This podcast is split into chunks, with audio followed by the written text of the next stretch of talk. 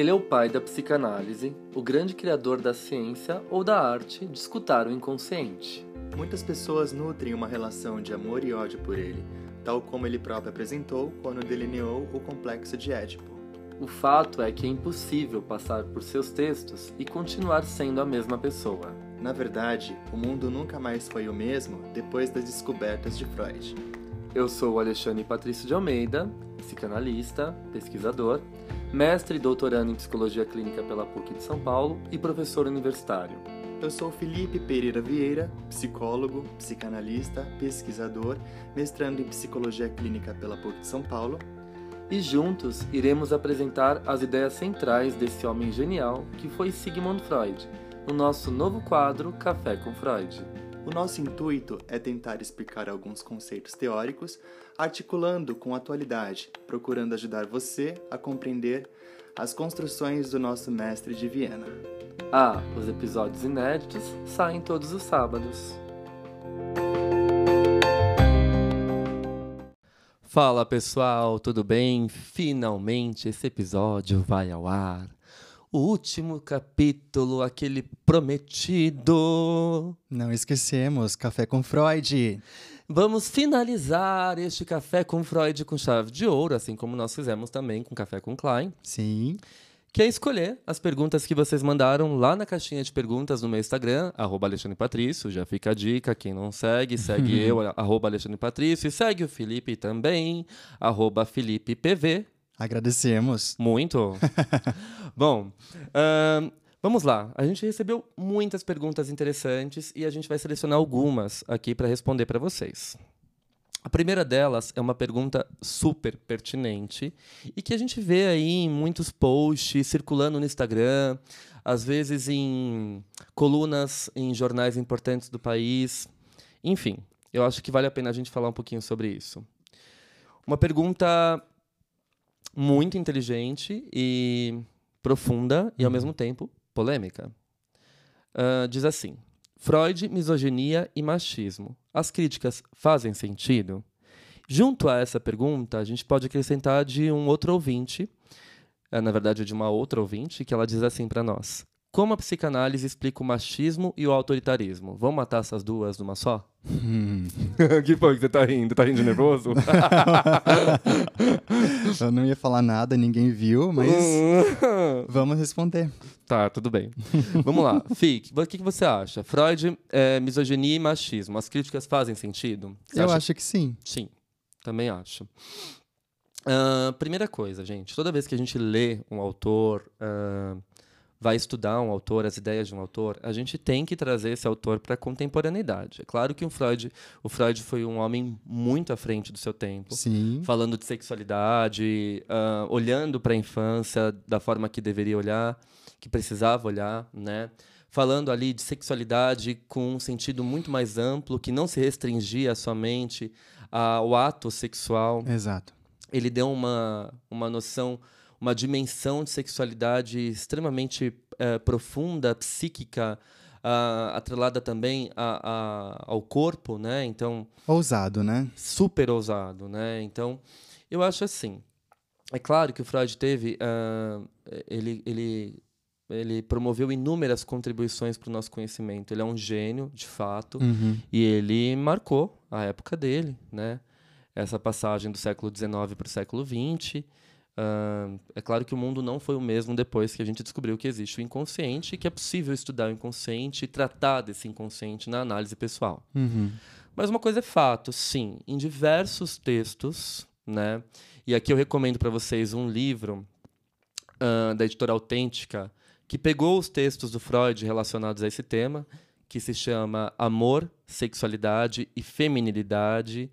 É uma, um livro das obras incompletas do Sigmund Freud, publicado pela editora Autêntica, que tem todos esses textos relacionados ao feminino. Uhum. E, de fato, quando a gente lê aqueles textos, a gente se assusta um pouco, porque o Freud ele fala: ah, a mulher tem sempre aquele complexo de inferioridade porque ela hum. não tem o falo, né? Ah, não sei o que lá. Assim, e, e, e, e o feminino é um território que o Freud tem muito medo de entrar. Parece que ele estava sentindo que o pensamento dele era um pensamento datado, né? Um pensamento ali que era um produto daquela época, daqueles valores. Daquele contexto, sim. Então ele tinha medo, né, de escrever algo ali, talvez que fosse comprometer ele, de alguma forma. Então eu acho e concordo uh, com toda certeza que sim, o pensamento do Freud, em diversos textos, em muitas passagens, pode sim ser considerado machista e misógino, tá? Uh, o importante é a gente trazer esses textos, esse conteúdo para a atualidade e problematizá-los, né? Então, como que a gente pensa essas ideias hoje? Como que a gente articula isso? É, a gente não precisa dar amém para todas as ideias freudianas. Eu acho que as ideias estão ali escritas para a gente pensar, uhum. né? E a gente não precisa aceitar tudo.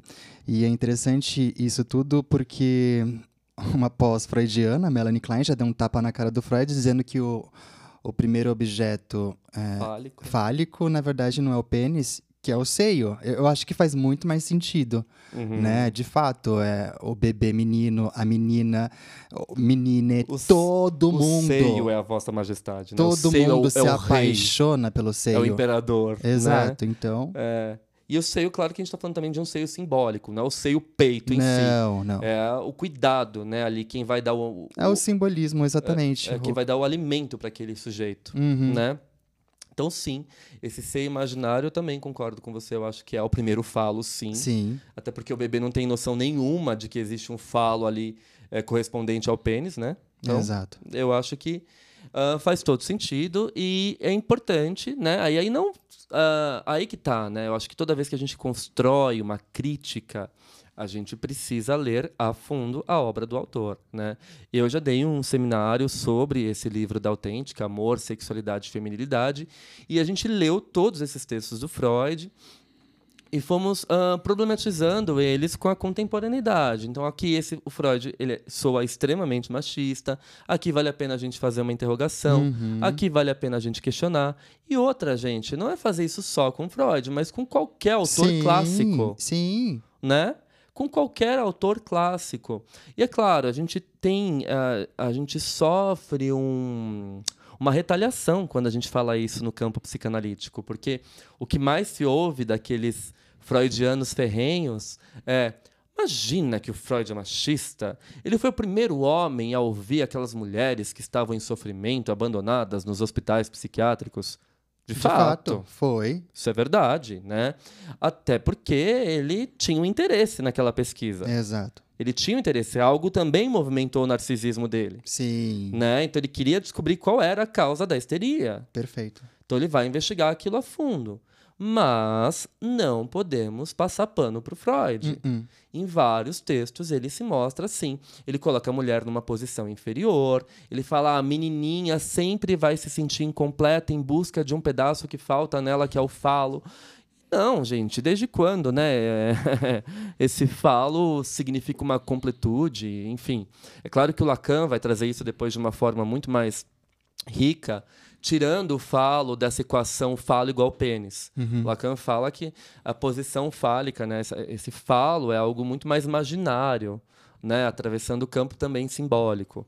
Então ele dá um outro sentido para o falo, o que é muito interessante. Não fica limitado só à figura do genital masculino. Perfeito. Né? Então, sim, eu diria certamente que o Freud ele é, sim, em alguns momentos, machista e misógino, e é importante que a gente faça essa essa reflexão uhum. na atualidade. Sim, né? sim, sim. Com, qual, com qualquer Se autor. questionar é preciso, né? E sim. questionar aquilo que a gente vê e, e ouve também. Total, total, Fih. A segunda pergunta, que a gente já vai emendar, né? Como a psicanálise explica o machismo e o autoritarismo? Como que ela explica, Felipe? Conte para nós. Eu deixo você responder. Para com isso. Que, que, que, por que, que, as pessoas são machistas? Por que, você acha que esse machismo impera na sociedade? Você que é jogador de videogame. Hum. O que, que aconteceu lá no seu Final Fantasy que você ama? quando as bruxas ganham poder, aí vem lá o cara e pum, vai, vai prender as bruxas lá. Acontece toda aquela história que você estava assistindo ontem no YouTube e eu vou entregar pro pessoal. Por quê? Porque as pessoas têm medo É, então. Nesse sentido, o, o Alexandre tá falando do Final Fantasy VIII, só para contextualizar. E... Gente, eu não entendo nada desse jogo, tá? e eu tava vendo a história do jogo e tem ali uma feiticeira que tá meio que querendo tomar o poder de tudo e tudo mais. E então os homens queriam derrubar a feiticeira. Porque ela é uma ameaça, né? Uhum. O poder dela é maior que de todos, enfim.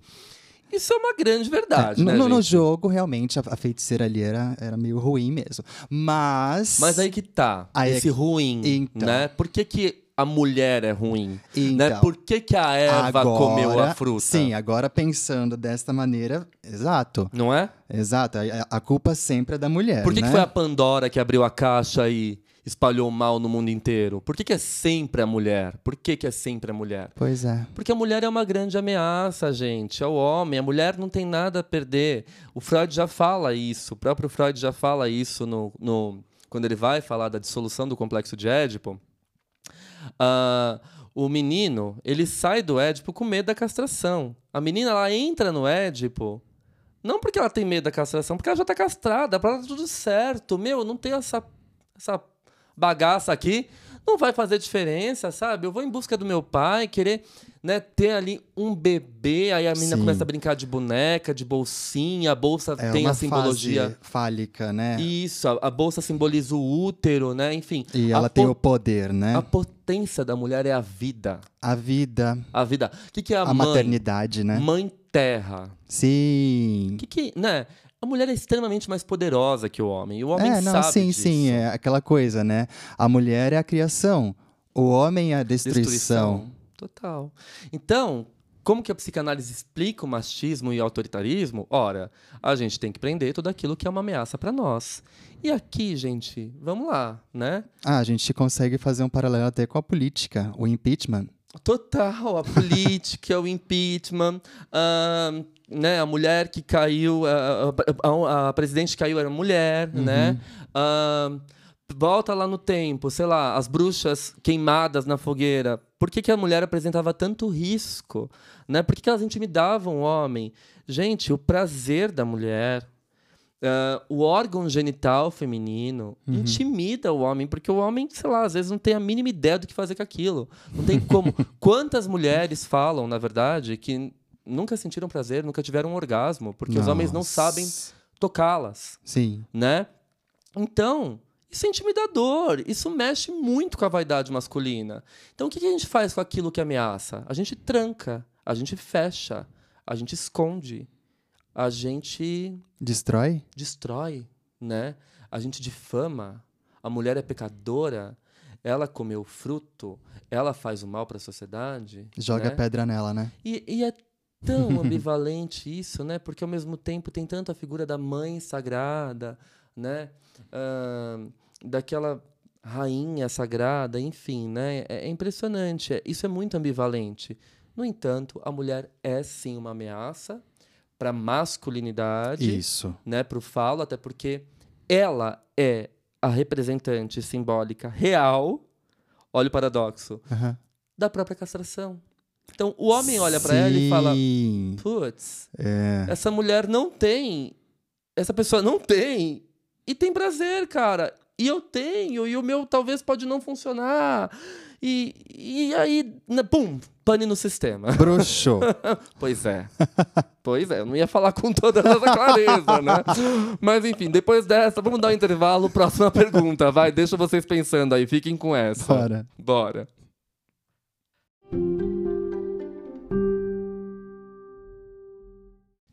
Próxima pergunta de uma ouvinte que diz assim: É possível um Édipo mal resolvido por ninguém ter ocupado a função paterna? Gente, em primeiro lugar, Felipe, conte pra nós. Do meu Édipo? Não, conte pra nós o seguinte: você acredita em Édipo bem resolvido?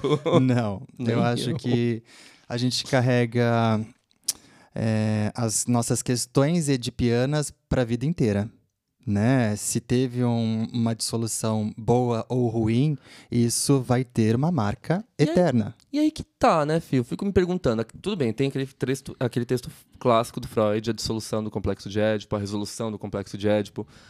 Mas, gente, eu não vejo como uma dissolução. O Édipo é, é um fantasma, uma assombração permanente. Uhum. Ele nos acompanha durante toda a nossa existência. Sim. Né? O próprio Winnicott vai dizer isso. Ele concorda com a posição do Édipo do Freud. Tipo, diferente da Klein, não vai falar de uma situação de piana precoce, como a gente falou lá no Édipo, na, no Café com Klein. Sim.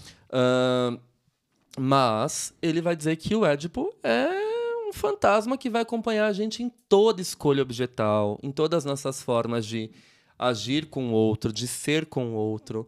Porque, sei lá, tudo que eu construí ali com meu pai, com a minha mãe, ou com a figura materna, a figura paterna, que pode ser meu avô, minha avó, minha tia, meu irmão, todas essas relações básicas, arcaicas, elas vão se expandir, vão se reproduzir na vida cotidiana. Então, na relação com seu chefe, sei lá, na hora que seu chefe solta uma palavra ali, uma frase, uma expressão, você vai enxergar ele como sua mãe, como seu pai, com seu parceiro, com a sua parceira, com seu parceiro, sei lá, você está conversando, aí ele fala alguma coisa, ah, tipo, tira o prato da mesa. Que isso? Você está sendo grosseiro comigo? Hum. Aí, o que ativou em você foi aquela criança, a criança interna, sabe? Que ela está sempre dentro de nós. Então não dá para conceber uma, uma suposta hipótese de um Édipo resolvido, sabe?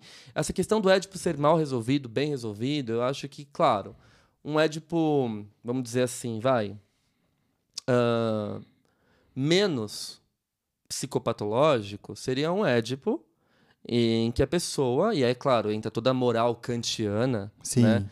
A ética da lei do Freud, Uhum. mas para o Freud seria isso, né? A gente está fazendo aqui o café com Freud. Para o Winnicott é outra coisa, para Klein é outra coisa. Mas para o Freud, um Édipo, sei lá, menos psicopatológico, uma saída mais saudável, embora eu não goste muito dessa palavra, porque saudável cada um tem uma concepção. Sim. Né? Eu posso estar aqui ah, viajando, né, escrevendo um texto belíssimo. Isso é saudável para você. Exato. E para quem está de fora vai achar que eu estou delirando, né? Enfim, por aí vai. Tá, agora me fala. Hum, Você ia complementar, né? vou. Complemente. Complemento. Depois eu, eu faço a pergunta. Tá. E eu fico me perguntando, né? é, o que eu penso como um Édipo mais saudável é aquele sujeito que, de fato, internalizou uma lei, uma moralidade e consegue conviver em sociedade. Então, peraí, né? Não vou sair aqui ah, roubando, atirando, chutando, matando as pessoas, porque eu sei que existe uma lei, eu sei que existe uma moral, uma ética. E aí que eu gosto de pensar mais na ética do que na moral. Acho a moral extremamente rígida, imposta de fora para dentro. Acho que a ética é um valor construído, né? Ah, um produto social e que a gente começa a respeitar, ah, tendo como princípio o reconhecimento da alteridade. Então, a minha lei, né, o meu espaço termina quando começa o espaço do outro Sim. né? Então, peraí, até onde eu posso ir? Ter esse discernimento, podemos dizer que você resolveu o seu Édipo 90%. Seria tão bom se todo mundo tivesse resolvido o seu Édipo 90%. Nossa, com certeza. Mas, gente, esse negócio, ah, um Édipo bem resolvido, é claro, você vai re- reeditar todas essas vivências com as pessoas que você se relaciona na sua vida adulta, na sua vida cotidiana. Então, desde criança, aliás, né? Às vezes uma professora entra e ocupa esse lugar de função materna, reedita suas emoções, seus afetos dirigidos à figura da mãe ah, ou à figura do pai. Mesmo sendo uma professora, ela pode representar a figura do pai. Isso não tem nada a ver com gênero masculino e feminino, tem a ver com o papel simbólico que o outro ocupa. Né?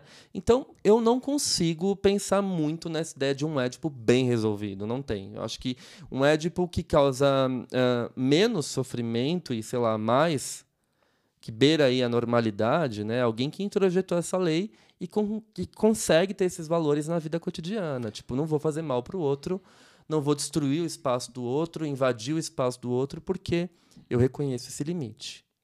Bom, acho que isso vai ao encontro da pergunta que eu ia te fazer. Eu sou mais sua mãe ou sou mais seu pai? ou sou uma combinação? Pessoal de casa quer saber? Os ouvintes querem saber. Eu sou mais sua mãe ou sou mais seu pai, Felipe? É, você é mais minha mãe. Hum, tá, eu poderia dizer que você é uma mistura dos dois, vai. Mas às vezes você é mais meu pai. Mas isso fica pra uma outra história, tá, gente? Até porque na casa de família. Vocês que lutem aí com a curiosidade. Bora pra outra pergunta? Bora.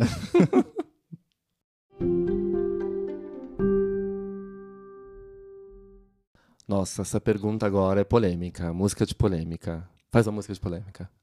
Ai, não veio nada na minha cabeça. Ah, aquela música que tocava no Gugu, sei lá, qualquer lugar, no Super Pop, com a Luciana Gimenez. Não, eu, não, o que me veio na cabeça é aquela, é aquela música da, a da Usurpadora. Qual? Ai, eu adorei a música de polêmica. Aí dá uma merda, faz, começa aquele aquele tango. Ai, sei. gente! O Usurpador é um clássico do folclore, não brasileiro, mexicano, mas que se tornou do folclore brasileiro, não é mesmo? Bom, adoro, adoro super. Bom, essa música mesmo, música de polêmica. Olha essa pergunta, gente. O que é de uma ouvinte? Hum, As mulheres arrasando, como sempre, né? Ah, sim. O que é esse fim de análise? Tem impressão que é uma coisa idealizada. E Imagina a pessoa mais como uma estátua que mudou totalmente e nada afeta mais.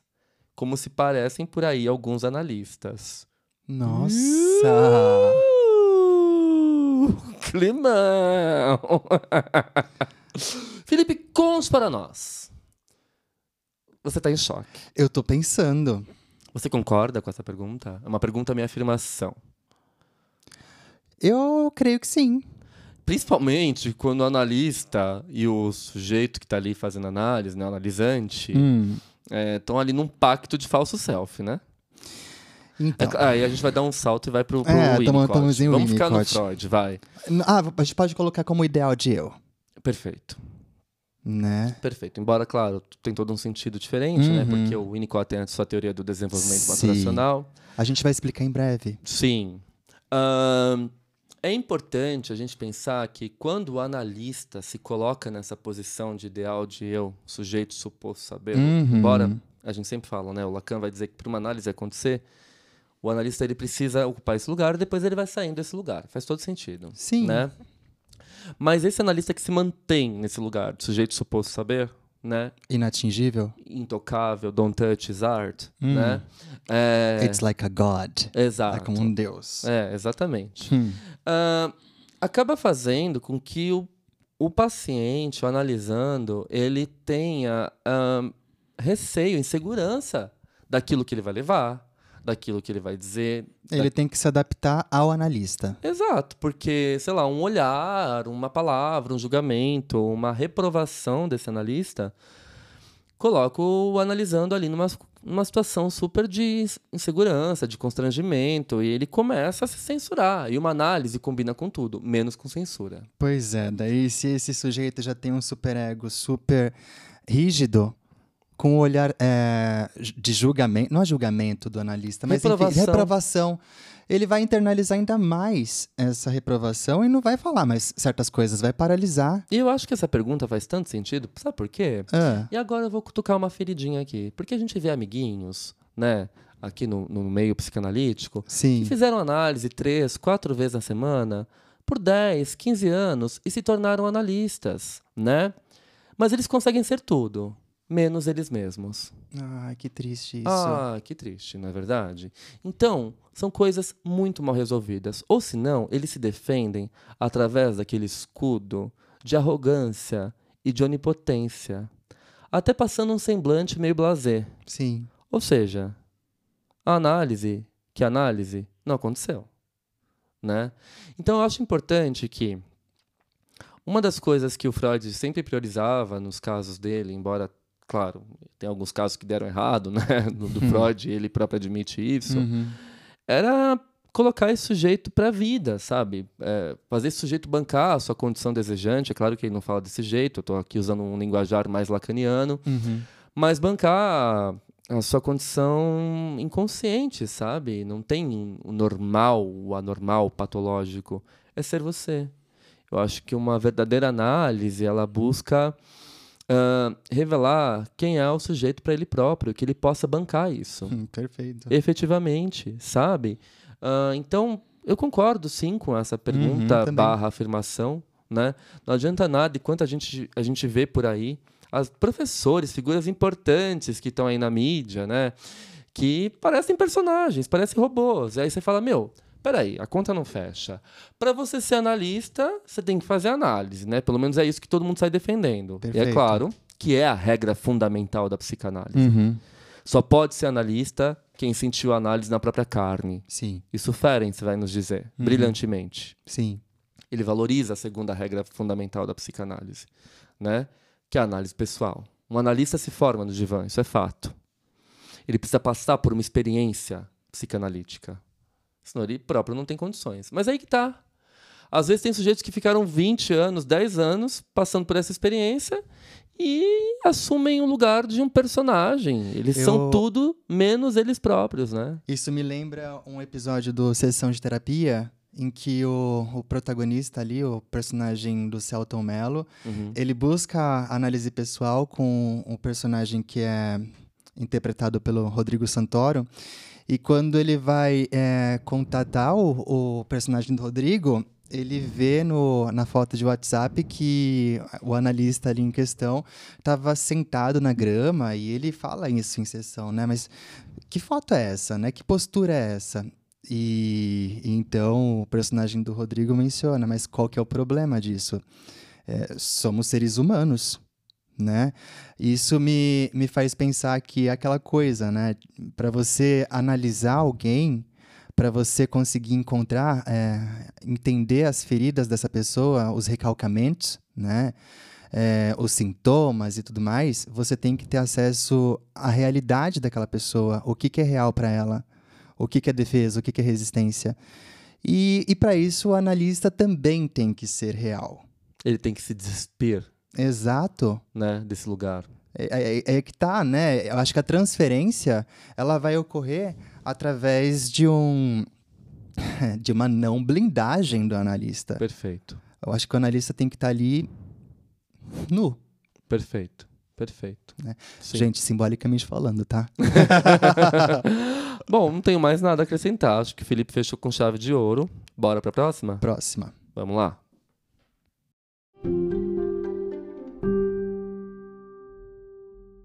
Próxima pergunta, feita por um ouvinte. ahn, a relação pulsão de morte e pulsão de vida no dia a dia.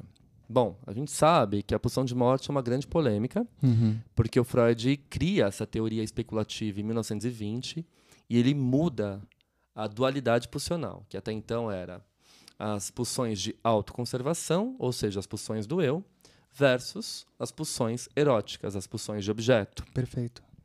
Em 1920, ele cria essa dualidade pulsional a partir de uma referência biológica. né? Todas as células elas buscam, ah, elas se desintegram, né? elas, elas voltam ao inorgânico, Uhum. elas morrem. Então, o psiquismo ele também tem uma força ah, que busca esse retorno ao inorgânico, ao estado Zero, zero de tensão. de tensão, exato.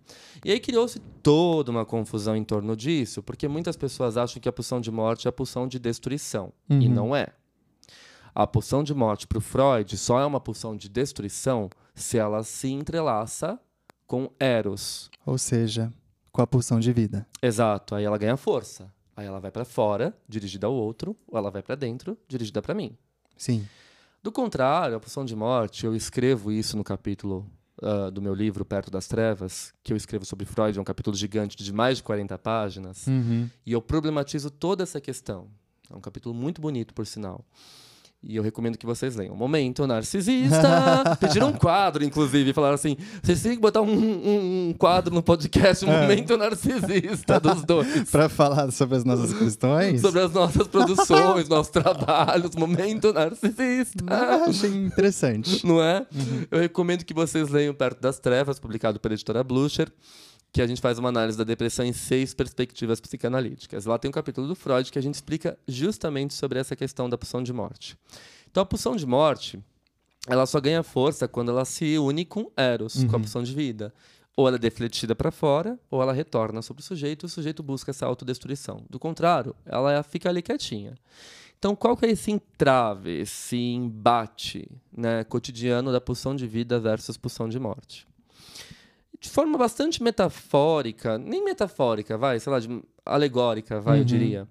Uh, eu acho que é aquele momento que você acorda com gás, tal. Ai, hoje eu vou limpar a casa, não sei o que lá, vou ouvir música, vou estudar tantas horas. Então, daqui a pouco bate aquela bad, você tá no sofá. Nossa, que delícia. vou ficar aqui e vou ficar olhando para cima. Ai, que oração, uma hora da tarde. Vou ficar só meia hora. Ai, caramba, quatro horas da tarde. Você tá no sofá, morto, sem fazer nada.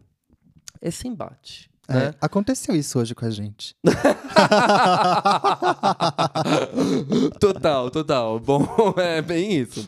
gente, é isso, sabe? Eu acho que essa pulsão de morte, ela busca sempre o desligamento. Então, sei lá, você tá ali todo animado. A gente vê muito esse meme, né? Eu adoro esses memes. Você tá. Ai, de manhã a amiga manda mensagem: Amiga, vamos na balada hoje? Vamos. Ai, já vou começar a me arrumar agora à tarde tal. Não sei o que lá, se arruma tal. De 8 horas da noite. Você... Amiga, não vou mais. Por quê? Ai, tá tão gostoso ficar embaixo da cama, né? No, aqui no, embaixo do cobertor, na cama. Gente, desistiu, morreu, né? Uhum. Aquele desejo todo que você tava de manhã, bom, quer buscar o alívio zero de tensão. Você não quer ter contato com ninguém, você não quer ficar ouvindo música alta no ouvido, você não quer é, conversar com gente estranha. Acabou. Sim. Né? Então são esses entraves uh, cotidianos o tempo todo, né? Esse embate, essa pulsão de vida versus pulsão de morte. Muito embora seja uma teoria especulativa do Freud, que faz muito sentido quando a gente faz, uh, uh, quando a gente constrói as análises, né, observa um caso clínico, existem pacientes que de fato apresentam essa pulsão de morte com muita força, com muita incidência, com muita intensidade. Né? Mas a gente não pode esquecer que é uma teoria especulativa do Freud. Você consegue dar só um, um exemplo da, dessa união de pulsão de vida com pulsão de morte? Claro, eu acho que quando elas se unem e aí você busca essa destruição tanto de si quanto do outro, a gente pode ver isso também com muita frequência nas redes sociais, uhum. coisa que a gente já falou por aqui. Ah, tá, beleza. Né?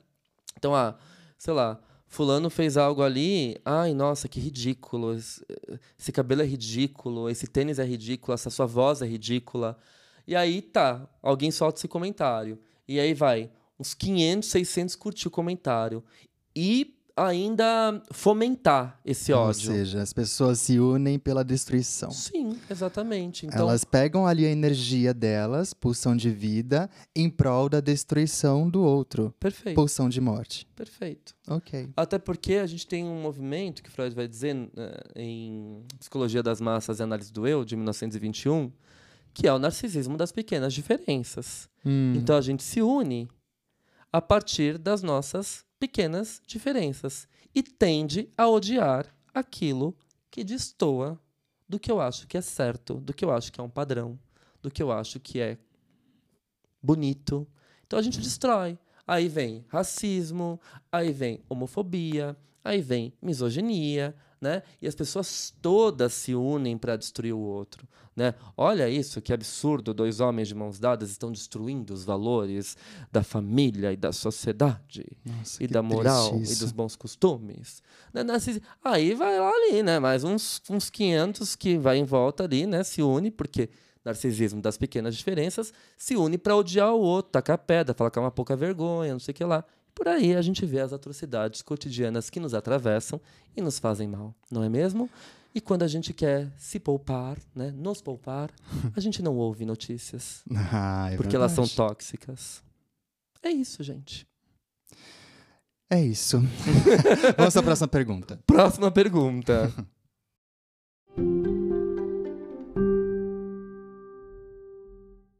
Próxima pergunta agora. Nossa, a gente recebeu tanta pergunta boa que fica difícil de escolher. Ó, a gente recebeu uma aqui. Vamos falar um pouco desse assunto, porque eu acho que rendeu muito lá no podcast quando a gente lançou o episódio sobre esse uhum. texto. E eu acho que vale a pena a gente comentar um pouquinho. O infamiliar seria as neuras que encontramos no exterior e refletem no interior? Mais ou menos. Né? O infamiliar, para quem não sabe, é o Dasenheimlich, uh, do Freud, que ele recebeu a tradução de O Estranho, o Infamiliar, que o Felipe ele acha isso. Ele acha esse texto estranho até hoje. Ah, sim. Causa eu, eu, tô me, eu tô me estranhando até agora. Ele está se estranhando até agora. Ele fica super estranhado. Inclusive, é, antes de você tecer algumas considerações sobre isso, hum. naquele mesmo dia, gente, é, que a gente gravou o, o podcast, e, e, eu fiquei super confuso, né? Como vocês devem ter ouvido. É, me veio uma daquelas lembranças do, do Facebook. E eu fiquei olhando assim falei assim, gente, não, não é possível. Não é possível que eu escrevi isso. Não é possível que eu fazia isso. É inacreditável. Não, não sou eu. Tipo, vou entregar. O Felipe fez um post de autoajuda, assim, bem clichêzão. Não, sim. Assim, acorde cedo e faça suas coisas e uma você vai colher assim, os frutos da luz do dia. Luta, é. Mais um dia, uma, uma coisa assim. É, uma coisa assim bem autoajuda. enfim. Bom, enfim. Uh, e aí, o Felipe falou: Meu Deus, eu postei isso. Nossa, que coisa mais fraca. Credo. É, superficial é o que tinha pensado. É, né? é. Nossa, não me reconheço. Isso é o Dasan Heimler, né? Aquilo que você olha e que você acha, nossa, que estranho. É o estranho familiar, é o infamiliar, né? E te denuncia, revela aquela parte sua, talvez que você não conhece mais, que você reprimiu, recalcou, né? Então não são só as neuras do dia a dia, é aquilo que você vê e fala assim, meu, isso denuncia algo em mim que eu não conheço. Sei lá, tô vendo um documentário e falo, cara, isso tá me causando estranhamento, não sei porquê. Mas será que eu já passei por isso? Será que isso pertence à minha ordem do desejo? Uhum. Será que é um desejo que eu já tive de repente eu recalquei? Será que é um trauma que eu vivenciei? Pode ser tudo isso. Tudo isso e mais um pouco, uhum. né? Esse é o Dasenheimlich, esse é o infamiliar.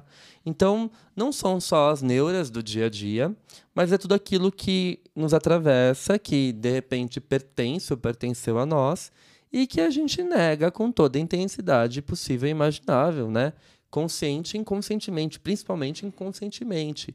Quando vem, vem com tudo, uhum. né? Então, é, eu acho que sim, em parte são as neuras do dia a dia, sim. mas não só isso, né? Tem mais coisa aí. E eu acho que para terminar, vamos fazer um bônus? Vamos. Vamos ver aqui, ó. Vou ver mais uma pergunta e a gente faz um bônus. uh, deixa eu ver aqui. Nossa, tem muita pergunta boa, gente. Vocês arrasaram. É, a gente tem os melhores ouvintes do mundo, li, é, lidem com isso. é, é deixa eu ver aqui. olha, essa pergunta é um pouco mais teórica, na verdade, mas eu acho que faz, um, faz sentido a gente responder. Qual é? é análise finita e infinita, né? E construções na análise, é, Freud responde uh, Ferenczi Freud responde ao Ferenczi, né? E quais as influências desse autor internalizam os pensamentos do Freud? A gente sabe que o Ferenczi, ele foi um dos autores que mais questionou a técnica psicanalítica e apontou muito a hipocrisia dos analistas. Uhum. Muitos analistas que se diziam, nossa, ó, eu sou analisado, sou perfeito, que a gente falou agora há pouco. Sim. Era um bando de hipócrita, uhum. né? Que usava esse lugar de conhecimento, de prestígio, para fazer mal aos pacientes abusavam uhum. da sua posição, uhum. né? Sim. Então, o Ferenc se denunciou muito. Ele falava assim: olha, nem sempre, quando você interpreta algo do inconsciente, tece aquela interpretação, constrói aquela interpretação, você está certo, às vezes você está errado. E não é porque o paciente não concorda que é a resistência do paciente, isso tem que ser revisto. E, e o Ferenc ele morreu uh, muito precocemente. O Ferenc morreu em 33. Vamos lembrar que o Freud morreu em 39. Uhum. Então parece que, por exemplo, no texto Elasticidade da Técnica Psicanalítica, né? O Ferenc, ele, ele deixa um monte de questões ali para o Freud, uhum. né? E o Freud meio que se incomoda e ele vai responder isso somente em 37. Esses dois Nas textos. construções em análise. Isso, e análise finita e infinita. Exatamente. Esses dois textos são de 37, Sim. né?